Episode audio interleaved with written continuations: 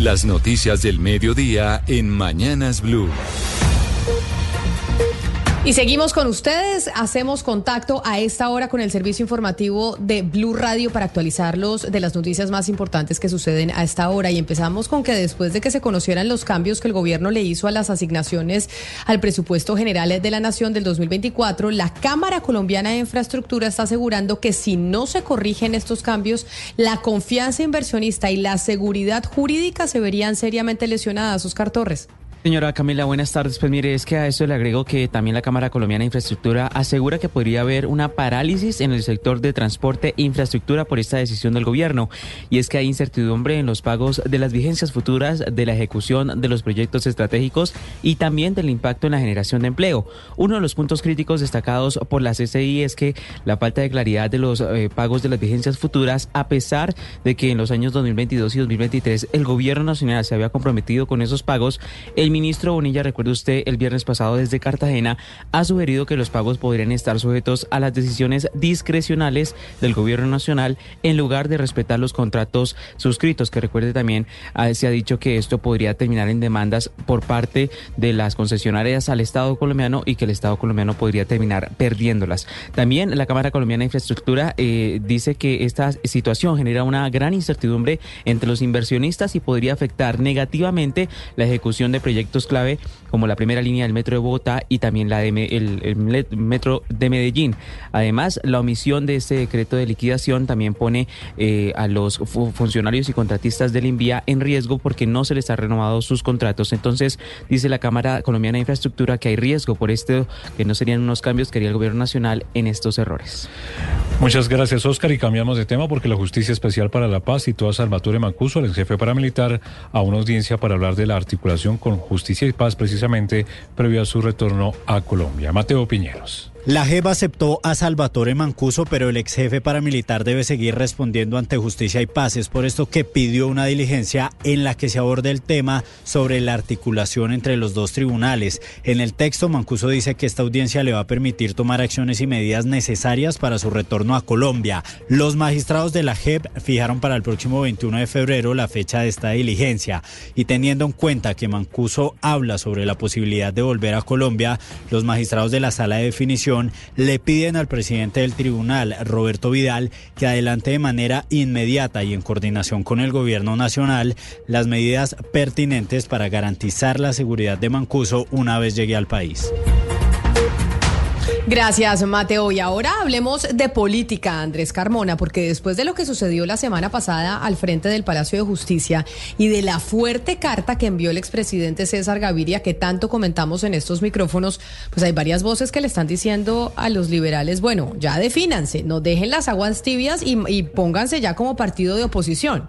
Así es, Camila, muy buenas tardes. Y es que para algunos sectores al interior del Partido Liberal no se explica cómo durante el último año, el partido se ha convertido en uno de los principales críticos de las principales reformas sociales o de actitudes del gobierno nacional y al final terminan votando como partido de gobierno. Es por eso que el senador Juan Pablo Gallo le envió una carta al expresidente César Gaviria, jefe único de esta colectividad, pidiéndole que se decida, que de una vez por todas el Partido Liberal incluso tome una decisión más fuerte, que no pase a la independencia, sino a la oposición. Escuchemos.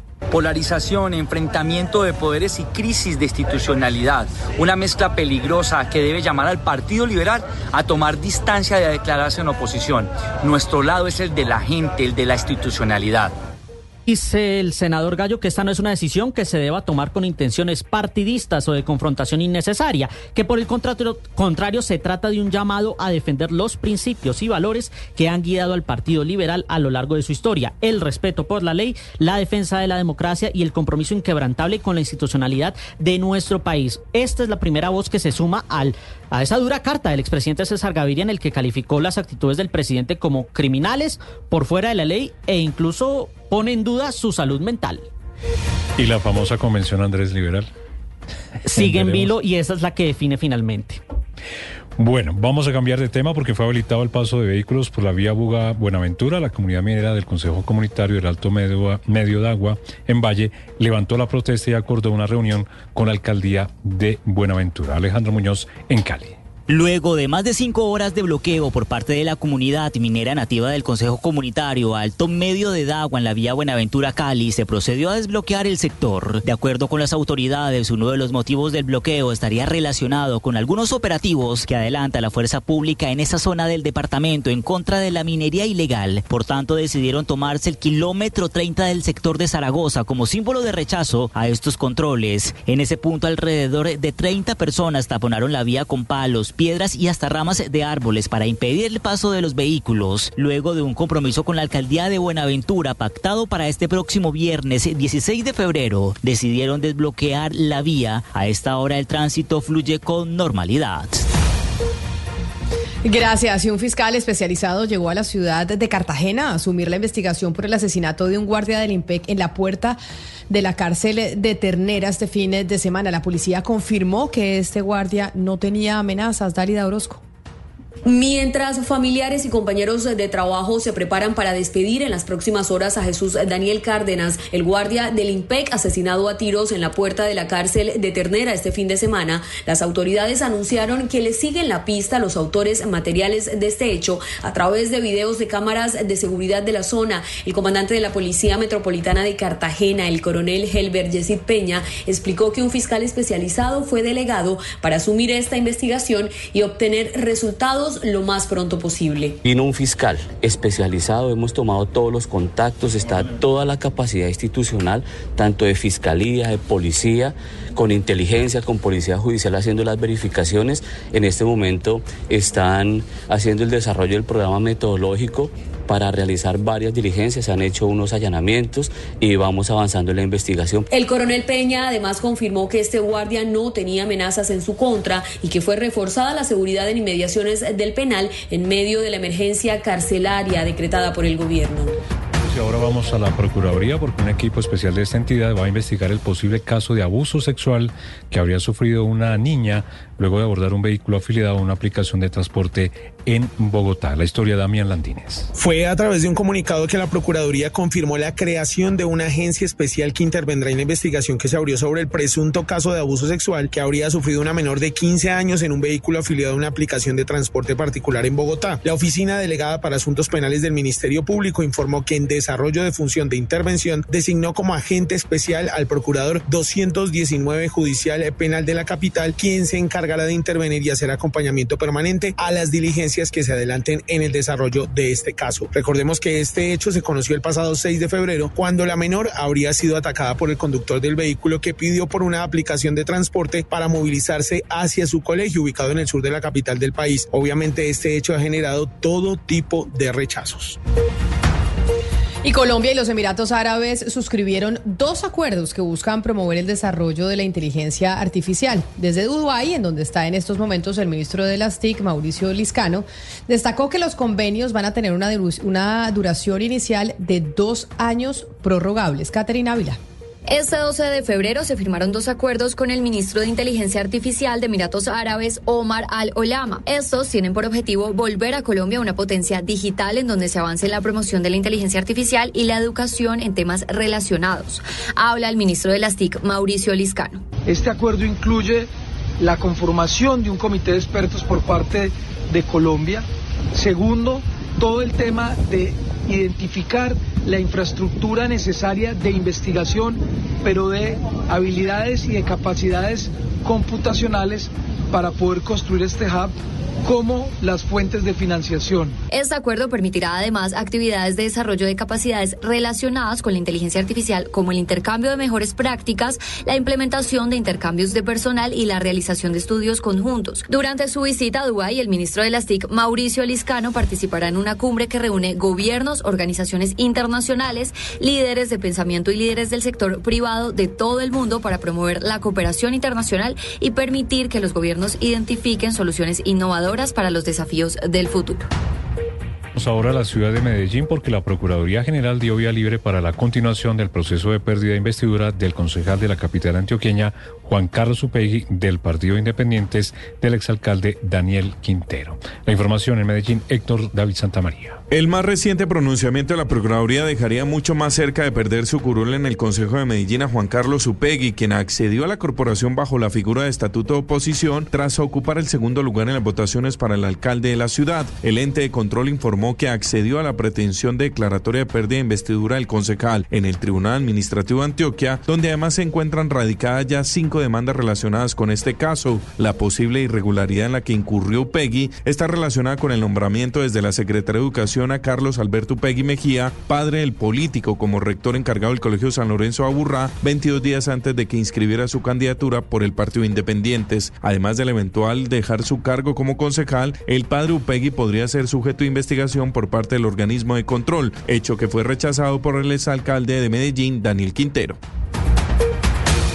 Gracias, Héctor David. Y en un acto de intolerancia, o yo diría casi que de locura, el conductor de una buceta le cobró por subir su silla de ruedas a una tenista quindiana que participó en los Juegos Paranacionales. Finalmente no la dejó subir al vehículo y después de una discusión bastante airada con otros pasajeros, pues terminó correteándolos con arma blanca. Nelson Murillo, ¿cuál es la historia? Erika Vázquez, una tenista de campo del Quindío, fue víctima de un hecho de intolerancia cuando el conductor de una buceta intermunicipal le cobró por subir su silla de ruedas, algo que no puede hacerse. La situación generó el reclamo de otros pasajeros y todo terminó en amenazas con cuchillo en mano por parte del transportador que quedaron grabadas en video por la deportista. Mira, va a arrancar el bus, me tiró al piso, mire la silla, es la placa. Sacó cuchillo este tipo, qué grosero. Ay, no lo puedo creer, Dios mío bendito, es increíble. Ay, no lo puedo creer, en serio.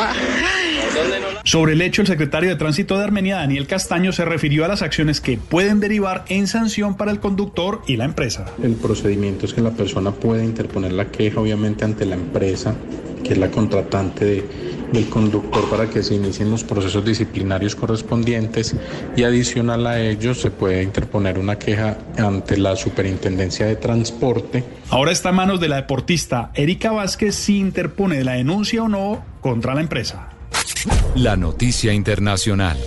El alto representante para la política exterior de la Unión Europea, Joseph Borrell, subió el tono y ha sugerido un embargo de armas a Israel para forzarle a detener una insoportable alta tasa de muertes de civiles en la franja de Gaza. Ya son más de 28 mil. Sobre todo, ahora que el gobierno de Benjamín Netanyahu se prepara para lanzar una operación militar en Rafah, al sur de la franja. Por su parte, Hamas acusó a Israel de haber cometido una masacre contra civiles desarmados durante la operación de rescate esta madrugada de dos rehenes. Ha causado más de 100 mártires, dice jamás. A propósito de este hecho, los rehenes revelaron, están en este momento recuperándose, que estuvieron en un apartamento de Rafah dos meses, durmiendo en el piso, mal alimentados y sin ver la luz del sol. La noticia deportiva. La noticia deportiva llega desde la ciudad de Tunja en Boyacá y es que el Boyacá Chico anunció a su nuevo entrenador, esto tras despedir al argentino Miguel Caneo el pasado sábado, esto tras solo cinco partidos jugados. El nuevo técnico de la Liga Colombiana será el profesor John Jaime Gómez, quien asume la dirección de los ajedrezados en condición de encargado. Gómez tendrá la misión de levantar el juego del equipo de Tunja, que actualmente es colero de la liga con solo una unidad. John Jaime Gómez, de 56 años, es un conocido de la casa. Dirigió al equipo entre el 2017 y 2020 consiguiendo dos ascensos y además estuvo vinculado en el 2023 como asistente técnico. Las principales tendencias en redes sociales. Hay indignación en Medellín y en general en el fútbol colombiano debido al comportamiento de una facción de la barra popular de Atlético Nacional. A esta hora se habla del cuadro verdolaga por el lamentable comportamiento que mostraron varios seguidores en el Atanasio Girardot al final del encuentro ayer domingo contra Millonarios, el cual ganaron los embajadores un gol por cero. El cuadro paisa perdió el clásico anoche y el flojo rendimiento que ha mostrado el equipo en este inicio de liga provocó que varios inadaptados prendieran fuego en la tribuna sur del estadio, quemando sillas, camisetas y hasta banderas de Nacional. Las imágenes que ya se pueden ver en blurradio.com generan todo tipo de rechazo, incluyendo el del alcalde paisa Federico Gutiérrez, quien condenó los hechos y anunció que una vez individualizados, los responsables tendrán que enfrentar sanciones jurídicas y económicas por sus actos.